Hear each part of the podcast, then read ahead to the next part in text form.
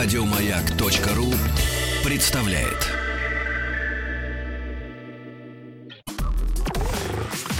Двадцать два. Объект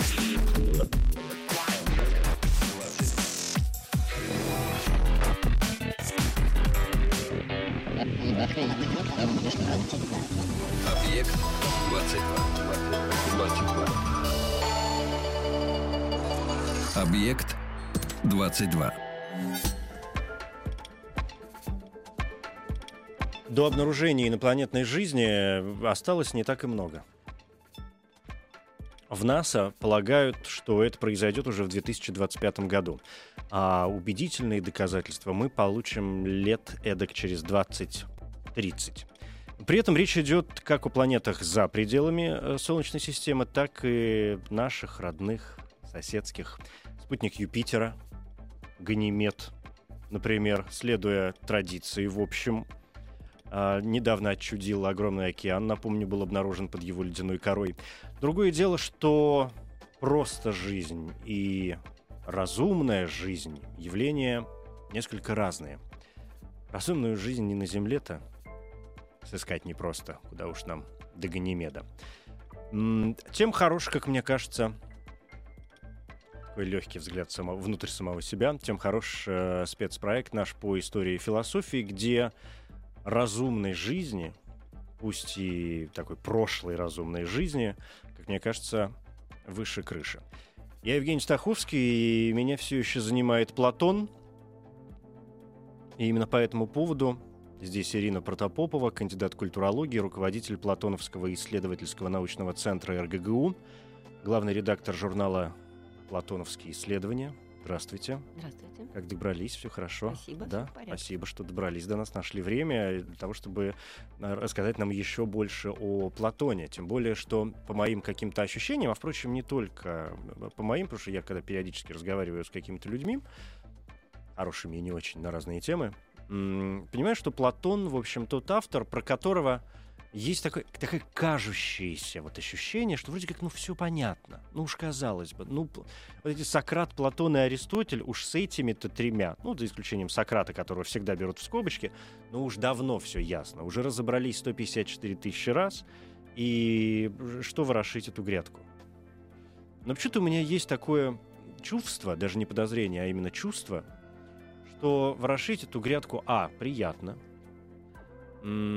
Б. Не лишнее себе периодически напоминать вообще о том, что эта грядка существует, да, и обращаться к э, плодам, которые она нам дает, в общем, наверное, полезно для того, чтобы понимать и какие-то процессы, которые происходят в современном мире. А в-третьих, и это тоже, вот здесь уже не, не, не чувство, а как раз ощущение, что как бы ни был изучен автор, ведь весь постмодернизм на этом, собственно, построен, да, приходит э, новый человек, рождается новое поколение, у которого появляется какой-то новый взгляд, и оно, исходя из своих убеждений, верований, ситуации, окружающего мира, чего угодно, здесь можно перечислять на два листа э, каких-то пунктов насобирать. А вдруг действительно бац, и открывается что-то новое. Или какое-то новое видение, да? Или, или наоборот, переосмысление старого видения. И в этом смысле мне кажется, что Платон тот не только человек, но и персонаж, который, а, безусловно, будет занимать человечество, не побоюсь этого слова, всегда. То, что мы вспоминаем его сегодня, уже большой показатель, что это всегда. С политией, да, и с э, вот этой утопической его истории мы разобрались в э, прошлой нашей встрече с моим уважаемым гостем, и поэтому сегодня, Ирина, мне бы хотелось с вами поговорить Сейчас очень серьезная будет заявка на победу такая обо всем остальном. Да, другое дело разобраться, что такое все остальное, и как бы нам укомпоновать все это в рамки нашей сегодняшней встречи. Я даже не знаю, с чего бы здесь начать, честное слово, и признаюсь в этом сразу. Поэтому, ну, вся надежда на вас, говорю я, глядя совершенно прозрачными и иконописными глазами своими. Ну, во-первых, спасибо большое, Евгений, за то, что пригласили на эту передачу. Меня очень радует ваш интерес к Платону. Неподдельный, надеюсь. А во-вторых, а, вот то, что вы сказали насчет а, якобы изученности Платона, мне кажется, это иллюзия. Это мнимое эм, поверхностное представление о том, что Платон изучен вдоль и поперек. А что Ну нет? вот, конечно, нет. Ну Вот э, смотрите, наше школьное представление о Платоне. э, Такое вот навскидку, да, в, лю- в любом учебнике философии Мгм. вы можете прочитать про эту пресловутую так называемую теорию идей, что у нас есть, а, ну, как Кошка. Кошка, Вот та самая кошка Ну, здесь сразу появляется. да можно даже и не кошку, а как он сам писал в десятой книге «Государство». А, естественно, э, пародируя очень многое, естественно, со свойственной ему иронией, о кроватях.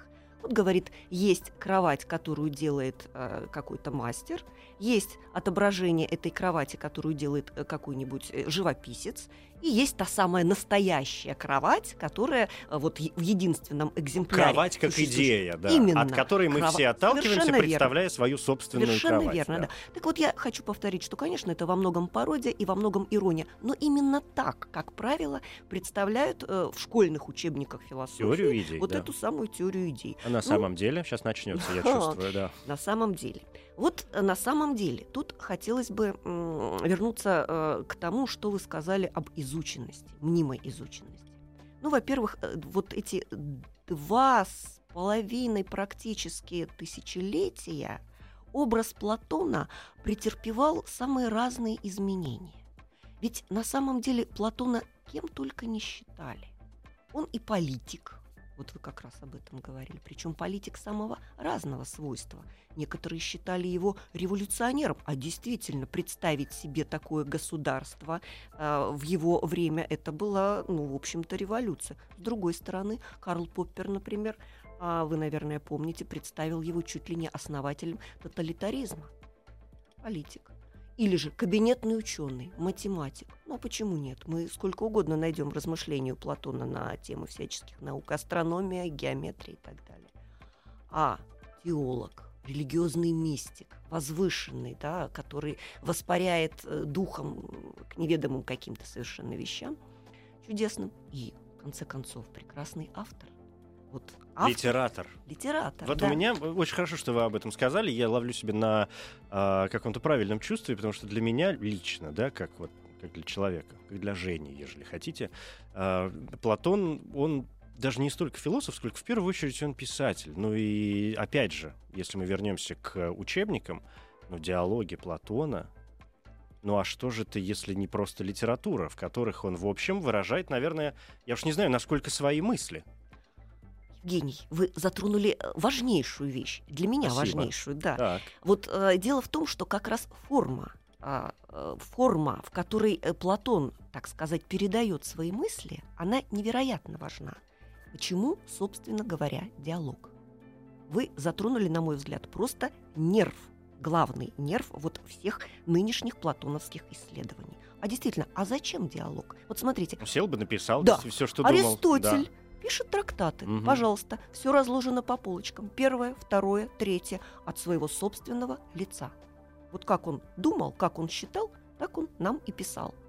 Да и вслед за Аристотелем, пожалуй, все писали. Разумеется, А, да. Я уж не знаю, поправьте меня сейчас, если я скажу э, какую-то не очень э, научную вещь, но по моим, опять же, ощущениям, если говорить о, о философии как литературе, то, мне кажется, сразу после Платона следующий, такой большой, во всяком случае, следующий шаг — это только уже экзистенциализм, а это 20 век.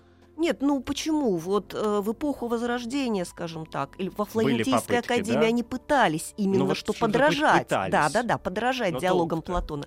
Но у них получалось совсем другое. А именно потому, что они видели только внешнюю форму, но э, не видели, как мне кажется, того, что вкладывал а, Платон в эту форму. Давайте вот А что немножко он вкладывал? Да, порассуждаем. давайте. Ведь что такое диалог? Это, собственно, драматическое действие, драма, в котором нет автора. То есть у Платона нигде, ни в одном произведении не, заявлена прямо его собственная авторская позиция. Автор скрыт, его нет.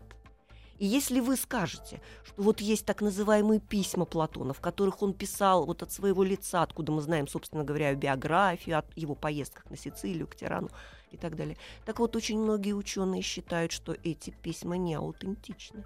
То есть, Дело что в том, они что принадлежат не ему, Конечно. что это какие-то поздние... Безусловно. Дело в том, что впервые упоминание об этих письмах появляется только в первом веке до нашей эры, то есть э, Мгм. два Ну с да. лишним. Но это предположение, да? Я правильно понимаю? То есть это недоказанный факт ни один, ни второй. Совершенно Мгм. верно. То есть это все в подвешенном состоянии находится. Но вот то, что мы знаем, то, что то, что принадлежит Перу Платона, и вот так называемый платоновский корпус весь, он тоже там есть и сомнительные произведения, и которые точно не принадлежат Перу Платона, есть те, которые точно. Но и тут разные нюансы, потому что даже по поводу хронологии платоновских сочинений мы не можем точно сказать, вот э, ка- когда это все было создано. По поводу некоторых сочинений, да, а, там внутри самих текстов есть отсылки к определенным историческим датам, исходя из которых мы можем определить, когда это примерно было написано. А нам нужна эта А. хронология, с другой стороны? Ну, пи- пишет человек, ведь главное, мы, конечно, не так ставим крест на теории идей сегодня, я понял это ну сразу. почему да. нет? Я Ну, думаю, что мы можем к этому... Такой маленький крестик где-нибудь, Ну, звездочку, знаете, ссылочка, сносочка, Ну, перепи- посмотрим. что-то такое, да. И м, ну, понятно, что мы будем возвращаться к каким-то таким э, основополагающим, да, фундаментальным э, представлениям общественным о том, Я о думаю, мы говорим. вполне можем вот от того, что нет автора, перейти к теории идей. Я попробую сейчас Давайте попробуем, перекинуть. да, да. Вот э, смотрите. Да, мы говорили о хронологии. Я ведь вот подо- подытожить немножечко этот маленький фрагмент разговора хочу тем, что Платон автор невероятно загадочный. И при всей вот этой кажущейся его э, разработанности и э, при, те- при этих иллюзиях, когда нам кажется, что мы его все вдоль и поперек всего изучили, ничего подобного. То есть вплоть до хронологии, до биографии, везде большие знаки вопроса. И везде конкурирующие а, различные подходы которых, к сожалению, не было. Вот этой конкуренции подходов, к сожалению, в российском платоноведении не было, как, собственно, и самого платоноведения как специальной дисциплины отдельной, к сожалению, очень долго. Вот в последнее время она начинает развиваться, но я бы сейчас не хотела об этом говорить. Ну я да, хотела бы поговорить, тема. да, о это отдельно, Платоне, о да. самом Мгм. Платоне. Вот. Так вот, а в зарубежном, скажем так, платоноведении где-то начиная с 50-х годов а, возникает такой подход, набирает силы, подход, который можно назвать драматическим или диалогическим, в отличие от так называемого догматического подхода, который, ну, скажем так, с 19 века, то есть современного литературоведения, собственно, Саша Шлейермахера с конца 18 начала 19 века, а, присутствовал. В чем есть ключевая разница? Ключевая да? разница. Догматический, уже по своему, э, так сказать, названию понятно, да, они, э, последователи вот этого подхода, ищут в текстах Платона какие-то неопровержимые догматические положения. И более того, в XIX веке особенно это было, э, так сказать, актуально, э, во всем ищут некую систему. То есть они искали у Платона систему неких э, философских взглядов.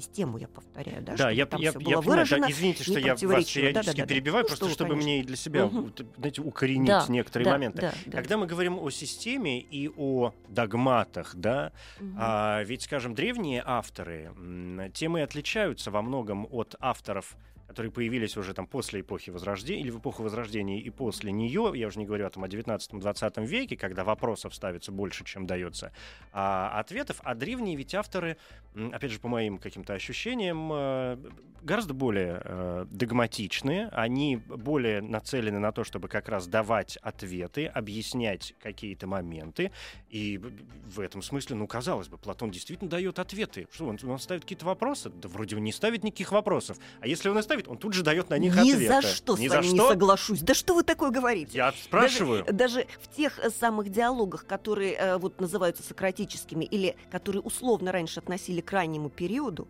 когда Сократ задает вопрос собеседнику, например, что есть там, допустим, рассудительность или что есть мужество или там что есть и так далее. Они проходят несколько кругов разговоров и заканчиваются эти беседы всегда апорией, то есть интеллектуальным тупиком. Сократ признает, что все их попытки ответить на вопрос ни к чему не привели. Определения они так и не дали, а вы говорите ответы. Но В том-то и да, дело, хорошо. что Мгм. там только попытки, ответов нет. Конечно, есть так называемые другие, поздние так называемые диалоги. Софист, допустим, политик, где и Сократ уже отходит на задний план, и где вроде бы уже есть какие-то позитивные, так сказать, определения, и то, что можно назвать, ну, хотя бы каким-то приближением к догматике. Но это тоже не так. Я все-таки хочу вернуться к этому самому догматизму, да? Так вот, почему э, не проходит вот этот догматический подход? Потому что слишком противоречивы тексты Платона. И в одном и том же тексте мы можем найти кучу противоречий, неувязок каких-то логических, связанных с одним и тем же предметом. А уж не говоря о разных текстах, о разных диалогах. Мы можем найти там совершенно разные воззрения по поводу одного и того же предмета. Какое тут, так сказать, спасение явлений могло быть? Ну вот считали, что у него были разные периоды. Да? Вот в, Поделили тогда, опять же, школьное. Ранний период, средний период, поздний период. Ну, такая классификация, ну, классификация традиционная. традиционная да. Но опять не, не, не получилось, потому что, оказывается, в так называемых ранних диалогах, которые вроде бы по всем параметрам подходят вот к этому самому раннему периоду, когда он вроде бы только цитировал, условно говоря, Сократа. Нет, там тоже какие-то вкрапления вроде бы совершенно поздних вот этих вот самых представлений, допустим, об Эйдесах, то, что вас так, Евгений, интересует, угу. теория Дида. Да. Как они там, почему они там, да, очутились, что такое. Некоторые считают, что Платон таким образом не писал вот тексты сразу, да, а возвращался к ним много раз, переделывал, что-то там редактировал и так далее. Есть, то есть, такая точка зрения Теслера, например. То есть точек зрения очень много. Но вот все-таки драматическая, которая, начиная с середины 20 века, стала пересиливать вот эту догматическую. В чем она заключается? Ну, в, самой, в самом названии уже тоже видно. Или идеологическая, скажем так. И представители этого подхода стали обращать внимание прежде всего вот на эту самую форму. То есть они не относились как догматисты к диалогу как к трактату, да, выискивая там какие-то философские положения. Они стали обращать внимание абсолютно на все, как на литературное произведение, ну, на, на, персон... текст, да? на текст, на персонажей, на обстоятельства, на там детали литературные всяческие, на вот эти вот какие-то интермедии, допустим, Аристофан начинает икать. Зачем он икает? Да. Вот очень долго считалось, что это просто какое-то украшение литературное. Ничего подобного. Когда стали разбираться, что ж там за икотой Аристофана, вы знаете, сколько посвящено этой икоте Аристофана. А сколько? Ну расскажи, почему ну, Аристофан стал икать? Ну, теперь... Огромное количество э, ну, разных... хоть что-нибудь, например, хоть один примерчик. Ой, ну вот я сама сейчас пишу а. статью про икоту Аристофана, не хотела бы свою... Раскрывать э, тайны? Раскрывать да? свои тайны. Ну скажите какие-нибудь старые Хор... мнения Хорошо, мы, очень простое есть. Там ведь он начинает икать, э, идет его очередь брать речь, логос, так сказать, в свои уста и говорить. Тут он начинает икать, и вместо него говорит врач Эриксимах. А он говорит, Эриксимах, э, ты излечи, будучи врачом, мою икоту и одновременно э, вот произнеси вместо меня речь. Значит, идея какая у тех, кто исследует это? Вот икота – это такой... И то, что э, Аристофану пришлось стать в другую, так сказать, очередь, икота – это маркер того, что порядок речей очень важен. То есть автор здесь вот этой вот икотой, намеренной вот такой интермедией, фиксирует наш взгляд. Мы должны посмотреть, зачем они поменялись местами. Да? И, соответственно, это должно спровоцировать нашу рефлексию на то, какова вообще эта композиция, композиция речей, почему она именно такова. Что там в этой композиции может быть от философского содержания? Какую она корреляцию, какое соотношение с философским содержанием имеет эта композиция? Огромную. Ну вот сейчас я вам пир не буду пересказывать. Ну, Давайте, действительно, да. да Все-таки про... Это вот э, как бы одна из версий, да? Там еще, конечно, масса других коннотаций. Игра слов, боже мой, чего там только нет. И вот сейчас вот э, представители этого самого драматического подхода пишут э, на вот все вот эти вот безумно интересные темы, которых раньше не касались э, вот эти, так сказать, пуристы от философии, которые считали, что философия это только исключительно какие-то выверенные, эксплицитные философские положения. Первое, второе, третье. А оказалось, что самые, в общем, истоки философии действуют и, и идут да, по каким-то другим путям. Исключительно угу. другим. И вот я все-таки возвращаюсь, чтобы концы с концами какие-то узелки завязывать. Да, я говорила о том, что в диалоге ведь главное отсутствие прямой авторской позиции. Там действуют персонажи. Ну вот если вы помните, Бахтин, например, э, писал о романах Достоевского, как о полифонических романах, о том, что там авторский голос-то не слышен, а говорят персонажи. В каком-то смысле можно и о Платоне эм, сказать это. Да, где же автор? Почему он прячется? И вот тут как раз-таки я и попытаюсь э, мостик такой проделать, э, проложить между вот этим фактом диалога, формы диалога, и, собственно, философскими содержанием. И фило... Значит, содержанием. диалога Да. и философским содержанием. Да. Сейчас дайте мне, пожалуйста, секунду, чтобы мне с пожалуйста. этими драматическими делами разобраться. Объект 22.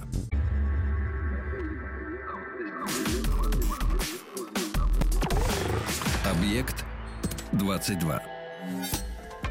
Ирина Протопопова, кандидат э, культурологии. Говорим сегодня о Платоне, по возможности вне его политических идей, поскольку это у нас пройденный этап. И мостик. Я помню, мы остановились на мостике от к. Э, Ну, к. От драматической Да. формы к философскому содержанию. Действительно, именно Да. так. Спасибо. Мгм. Ну так вот, философское содержание. Государство, о котором вы говорили уже. Но я его с другой Ну, оно точки просто зрения. состоит из очень разных Конечно, глав, там, есть много всего, да, там да, много да, всего. не И только вот конце- политические да, дела. и вот в конце шестой книги, более того, они там не самые главные, я считаю, в конце шестой книги государства а, представлена, да, скажем так, структура м, сфер сущего. Ну, вот я ее очень кратко обрисую. Весь мир, все, так сказать, бытие, ну или сущее, делится на две сказал Сократ, представь себе, что мы делим вертикальный отрезок пополам. Ну, Не, не не, не затихайте так, а Да, то я да, начну- да, да. в панику впадаю Нет, сразу. Не, не бойтесь. А, нижний отрезок э, это видимое. То есть мы на- значит, Верхний, пополам совершенно разделяем, верно. так. Там а, не совсем пополам, но это Ну, делим на две части. делим на две части. А верхний это то, что мы постигаем умом, не зрением. То есть ноэтическое от слова нус, то есть ум, или ноэсис, что вот, собственно, и есть умопостижение. То, до чего мы додумываемся. Ну, вот я сейчас про это Мгм. чуть подробнее, потому что каждая из вот этих двух больших частей или сфер тоже подразделяется, в свою очередь, на две. Нижняя вот эта видимая хоратон делится на такие две. Самая нищ, низшая часть – это а, отражение, всяческие, как он говорит, тени в воде или там просто тени на гладких предметах и так далее. То есть это тени, отражение а, эйдола. Ну, то есть, да, то есть то, что не существует само по себе, то, чему Совершенно обязательно именно. необходима какая-то основа. Именно так. И вот эта основа в мире видимом это э, более высокая вторая часть его, это то, что можно назвать, собственно, миром вещей.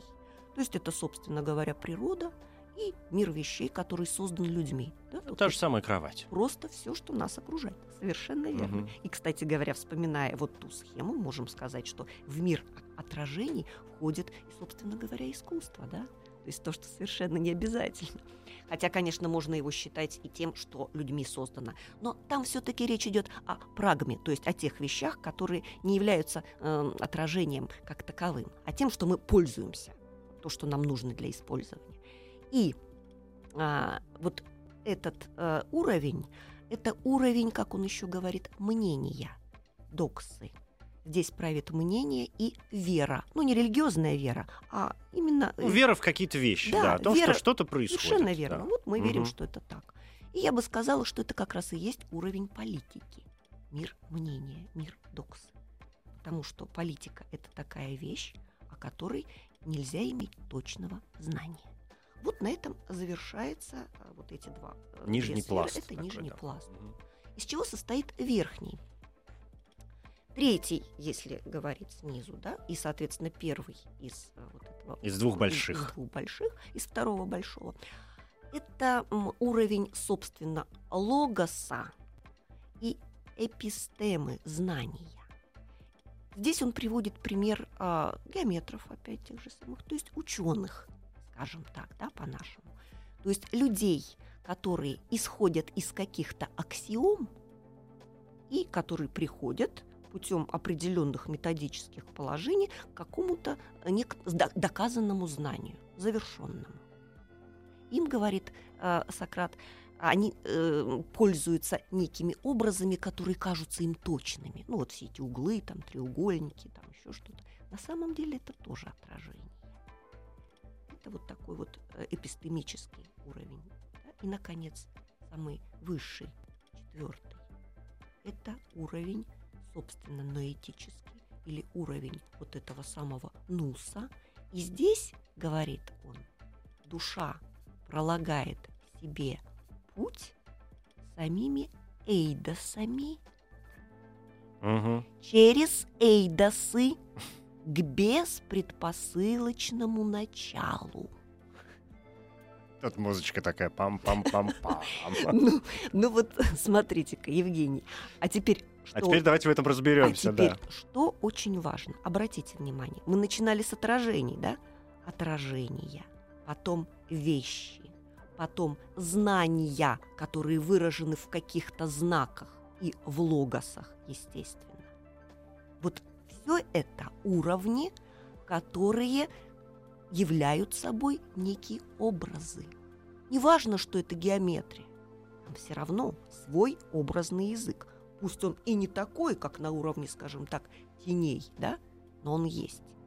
И только лишь на четвертом, на вот этом высшем уровне, подчеркивает Сократ, душа пролагает путь без тех образов, которые были там на всех предыдущих уровнях, но самими эйдосами через сами эйдосы. То есть Эйдос это такая, ну, говоря русским человеческим языком, по большому счету, если не переводить, а попытаться себе представить, это вот та, а, это вот та чистота в ее неизбывном начале. Ну, вы красиво, конечно, очень сказали. Ну вот, смотрите, эйдос — это, получается, некоторая деятельность нашего ума. Она сама по себе, как деятельность. Вот сейчас мы с вами разговариваем, что-то воспринимаем, и в нас эта деятельность происходит. Но выражаем мы это словами. То есть опускаясь уже на Естественно. в сторону логоса, эпистем и так далее. Совершенно да. верно, да. Хотя сама эта деятельность, вот она все время происходит, она безвидна, как безобразно, вне образно. Но облекается потом всегда нами вот в самые разные. И как он это на уровне формы выражает? Смотрите, вот он нам сейчас только что рассказал про эти сферы. Тут же заканчивается шестая книга, начинается седьмая, и что мы там видим? Мы там читаем вот этот знаменитейший миф о пещере, который все Мгм. знают, конечно. да? Да-да-да. Ну и что мы там видим? Как она устроена, эта пещера? Сама пещера представляет собой, собственно говоря, тоже два уровня. Вы же помните, пленники там сидят, у них шеи за- закреплены, они видят только то, что у них на экране, так сказать, э, на, на той стене пещеры, которая перед ними. Свет падает туда, а, отраженный от огня, который сзади, а сзади проносят, собственно, сами вещи, как бы над ширмой. То же самое, только Да, и вот появляются смотрите. эти темы. Но смотрите, здесь же появляется очень важный, а, ну, назовем это образом, попросту. Здесь же появляется очень важный, сигнальный такой а, образ света. Необходимость света. Безусловно, но смотрите, он отраженный. Вот, то есть сама пещера – это образно-метафорическое изложение вот этого видимого мира, то есть большого низшего отрезка, о котором он сейчас говорил нам логически. Здесь у нас тоже тени и, собственно говоря, огонь и вещи. Все это внутри пещеры, то есть вот этот самый низший отрезок. Но если кому-то повезет, говорит он, и тот сможет выбраться из пещеры, а там на самом деле по всей длине пещеры идет такой, э, в общем-то, выход, надо только уметь голову правильно повернуть, взгляд направить и выбраться из нее. И дальше, если кому-то повезет оттуда выбраться, он выходит на белый свет, и там тоже сначала он э, созерцает разные там, скажем, астрономические объекты, там планеты и так далее. Это вот уровень эпистемы, да, то, что там у нас э, говорилось про знание. Мгм. И, наконец, четвертый уровень, там, где он видит Солнце. Но Солнце не как астрономический объект, а, как он говорит, в своем собственном месте. Здесь имеется в виду, конечно, Солнце как аналог блага, о чем он нам говорил раньше в шестой книге. То есть Солнце, он там прямо говорил, это аналогия, это образ, это метафора. Я говорю о благе. Я просто тебе через э, солнце как пример показываю, что это такое. Вот что солнце в нашем в- видимом мире, то благо в мире умопостигаемом. Так вот, я все-таки хочу за- завершить. И вот Зачем он это делает? Смотрите, только что в конце шестой книги он нам это расписывал логически, структурно. В качестве практически того самого трактата, да. Совершенно верно. И тут же он раз И переходит в И переходит абсолютно на- литературную, на абсолютно литературную мета- почву. Это же визитная карточка у мифа пещере, да, мы же все Да, помним, да, все да. знаем. И вот она, оказывается, это на другом языке выражено практически вот это стройное, так сказать, логическое объяснение э, структуры сфер. Зачем? Более того, вот мы видим это на одном языке, да, на, эпистем, на языке эпистемы, это вот на языке образы и метафоры. Более того... Практически на языке теней. Собственно да. говоря, да, вы хватываете угу. на лету. Так вот, вся структура государства как целого, вот вся, весь текст государства, он тоже повторяет эту вещь, он тоже изоморфен этому, потому что первые там несколько книг, первая, вторая книга, там, до начала третьей книги, это речь идет, ну, в третьей книге как раз речь идет о мимесисе. Это все, собственно говоря, уровень отражения теней, там рассуждения об искусстве, о том, что такое мимесис и так далее.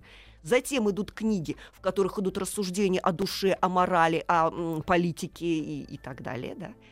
Следующие там книги, вот как раз э, пятая книга, начало шестой книги, э, там, где о воспитании стражей, пошла наша наука, астрономия, геометрия и прочее. Вот да? это то самое да, знание, да. да, да. да.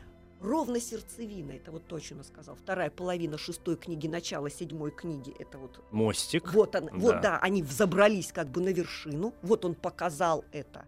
Вот как э, э, говорит ему еще собеседник Сократа, «О, Аполлон, как высоко мы взобрались!» Когда он говорит ему про благо, потом тут же линия, потом тут же пещера. Вот она, эта смотровая площадка.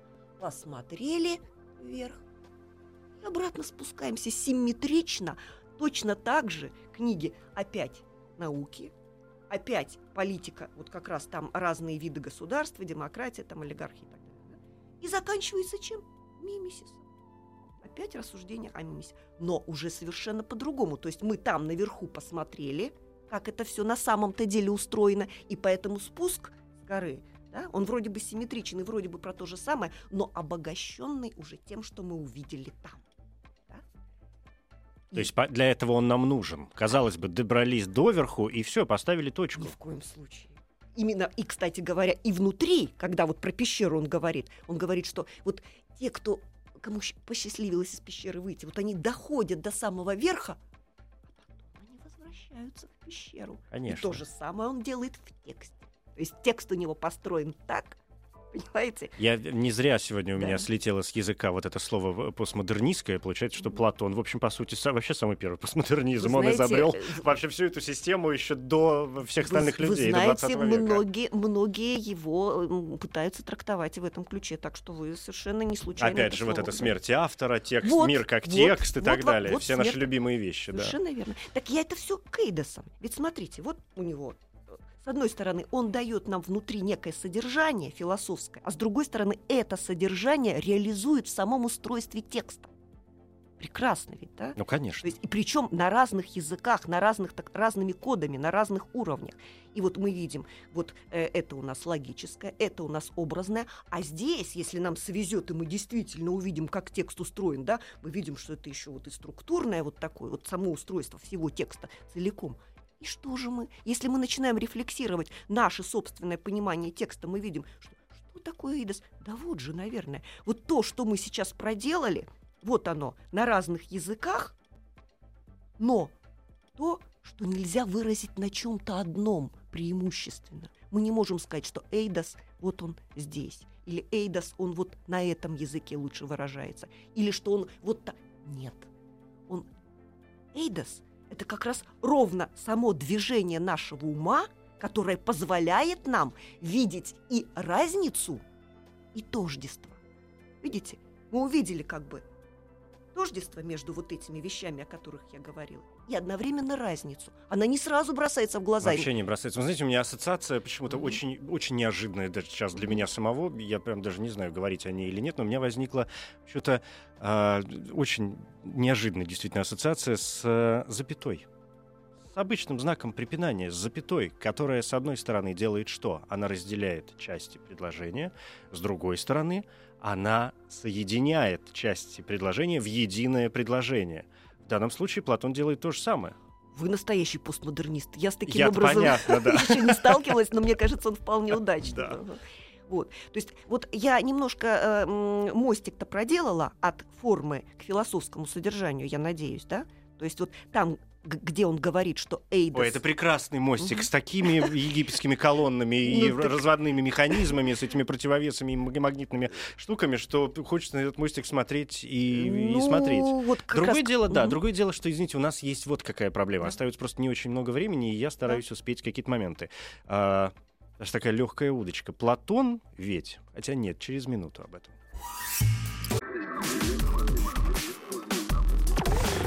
Объект 22. Я хочу успеть э, поговорить вот о каком моменте, потому что без этого, мне кажется, вот все, о чем не то, что мы вы сказали сегодня, будет казаться не очень законченным. По моим, опять же, ощущениям, я сегодня как-то очень серьезно на них опираюсь, впрочем, как, как обычно, а, ведь наверняка, ну это общепринятое, опять же, мнение, что нет другого такого автора, а, философа, кроме Платона, который оказал бы такое серьезное влияние на будущее, скажем, философии как науки вообще. В то же самое время, наверное, тут же нет другого такого э, автора, философа, который бы критиковался не столь сильно, как э, Платон. Ведь он, ну, получил, кажется, от всех. Ну, я не... Понятно, что были философы, которые, может быть, в своих рассуждениях и в своем творчестве, и в своих трактатах, и выписывая какие-то там догматы, и рассуждая о чем угодно, может быть, пытались обойти его стороной, но получалось, видимо, не очень хорошо. А уж все серьезные, от, собственно, Аристотеля до э, до, до наших времен, да, до начала 21 века, все равно чуть что речь заходит о Платоне, хоть одним предложением, но обязательно к нему надо вернуться. Да, конечно. А Ведь было сказано о том, что вся европейская философия это лишь комментарий э, к Платону. Да, безусловно. То есть тут можно сказать и о том, что кто-то просто на него опирался, э, там как неоплатоники, потом Флорентийская академия, потом был какой-то период, когда на Платона меньше поглядывали. Ну вот я уже сказала, что начиная со Шлермахера начинается, собственно говоря, современный такой этап платоноведения. Вот. Но в 20 веке а, мы прекрасно знаем о том, что начинается такой крен про- даже э, против Платона, даже, наверное, начиная с Ницше это происходит. Да, Но это против всех выступил. да ну, это само Это- собой. Тут пойди найди, за кого он был. Ну да. да, да. Но Платона и Сократа он упоминал специально, да. Ну и многие философы 20 века подхватили вот этот ницшанский порыв антиплатонический и, так сказать, против Платона тоже стали выступать. Но самое интересное, что при этих своих выступлениях они все-таки отталкиваются от Платона. То есть все равно он для них является некой платформой. Вот, например, Делес говорит, нам нужно перевернуть платонизм с ног на голову. Вопрос, зачем? Спрашивается, да. Ведь просто ну, перевернули и перевернули. И что да? дальше? То есть, да. э, да. И он что делает? Он просто, ну, это если говорить очень грубо, э, он считает, что Платон исходит из так называемой философии тождества, а вот нам нужно исходить из философии различия или развлечения. Но ведь у Платона и тождество, и развлечение совершенно неразрывно связаны. Допустим, если мы диалог софист будем читать внимательно, мы увидим, что там уже все вот это, пятерица главных эйдосов или родов, как он там говорит, а, движение, покой, тождественное иное бытие, это некий умопостигаемый атом, движущийся, вот грубо говоря, это атом, в котором есть вот такие вот электроны, скажем так. Ну, это метафора, конечно, да. Он совершенно неразрывный, э, и при этом все вот эти вот вещи раздельны, и все они движутся, и это есть, если угодно, некий квант ума, вот некий наэтический квант. Квант ума. Ну ладно, это образ. Ну, ну, это прям надо с ним, Ну, его надо пережить, да, хорошо, прочувствовать, умопостигаемый да. атом. Не, Мне очень нравится квант ума. да. Ну, э, дело в том, что, конечно, и дискретность, и э, непрерывность, они там совершенно связаны абсолютным образом. Откуда, собственно говоря, и берется вот так называемая диалектика. Не отрывать одно от другого. Поэтому нельзя сказать, что у него там какая-то философия тождества. А вот Делез взял, там с ног на голову пе- перевернул, у него там получилось какое-то различие. У, у Платона это уже все есть. Он видит, что одно без другого невозможно. Никакое мышление, никакое, в принципе, схватывание чего бы то ни было невозможно без одновременного отождествления и развлечения, и при этом движения ума и фиксации на чем-то, то есть покоя его, да, и при этом все это является бытием, то есть все это существует. Все это прописано у него. То есть э, говорить о том, что он там какой-то исключительный философ тождества невозможно. Были еще э, и другие философы, которые м, не просто отталкивались, не только отталкивались от Платона, но и очень э, творчески, можно сказать, его перерабатывали. Допустим, Деррида. Я не случайно беру э, тех французских философов, э, которые, э, казалось бы... Ну, раз уж мы заговорили сегодня про да. постмодернизм, уже да. никуда от него не да, деться. Да, да, да. Деррида, он в, э, в своем произведении «Формация Платона» как раз э, э, анализирует и, скорее, интерпретирует э, диалог Платона-Федр. И э, вот то, что он там делает, мне как раз очень нравится – то есть э, он делает вот то, чем занимаются современные драматисты, которые э, ищут и игру слов, и смотрят на персонажей, и на обстоятельства и так далее. Вот он делает именно это. Он ищет некие литмотивы словесные у Платона, хотя сам-то он полагает, что Платон этого не осознавал, возможно, да? Быто... Ну как это проверить теперь? Ну, ну, вот да. это уж точно не проверишь. И вот э, и с игрой этих литмотивов словесных он выстраивает целые свои какие-то вот очень тоже интересные рассуждения. Но при этом, конечно, конечно, он, он Платона вовсе так не бронит, как э, бронит его, допустим, Делез, да? То есть это... Или, допустим, э, Лакан. У Лакана вообще есть совершенно великолепный семинар 61 года, а, полностью посвященный пиру, платоновскому пиру. А, ну, там они разбирают трансфер, то есть э, психоаналитические вещи, но через взаимоотношения Сократа и Алкивиада. И вот мне кажется, Алакан как раз ближе всех подошел к этой загадочке, к, к этому, угу. к этой запятой или к этому да. эйдосу. И вот если позволите, я буквально как да, раз да. этим и, и закончу. Ну, мы помним, что э, такая э, кульминация пира это прекрасное само по себе. Ну что оно такое, как я уже говорила, Эйдос это нечто беспредметное. И как он там говорит о прекрасном самом по себе, оно не обременено никаким бренным вздором. Ни цветом, ни объемом, ни запахом, вообще ничем, да? Же тогда это такое? И как это можно созерцать?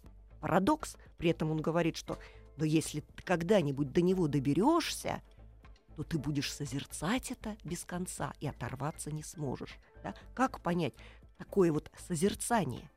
Созерцание чего? И вот когда Лакан говорит о, об отношении Алкивиада и Сократа, он говорит, что то, чего Алкивиад не может понять, когда он пытается соблазнить, в свою очередь, Сократа. Он ведь не понимает отношения к нему Сократа. Сократ вроде бы его поклонник, добивается его любви. И вот в, э, в том же пире он описывает этого совершенно сумасшедшего, совершенно невероятного человека Сократа, когда он видит, что Сократ вроде бы самый пылкий его поклонник. И ему становится интересно, что же там внутри.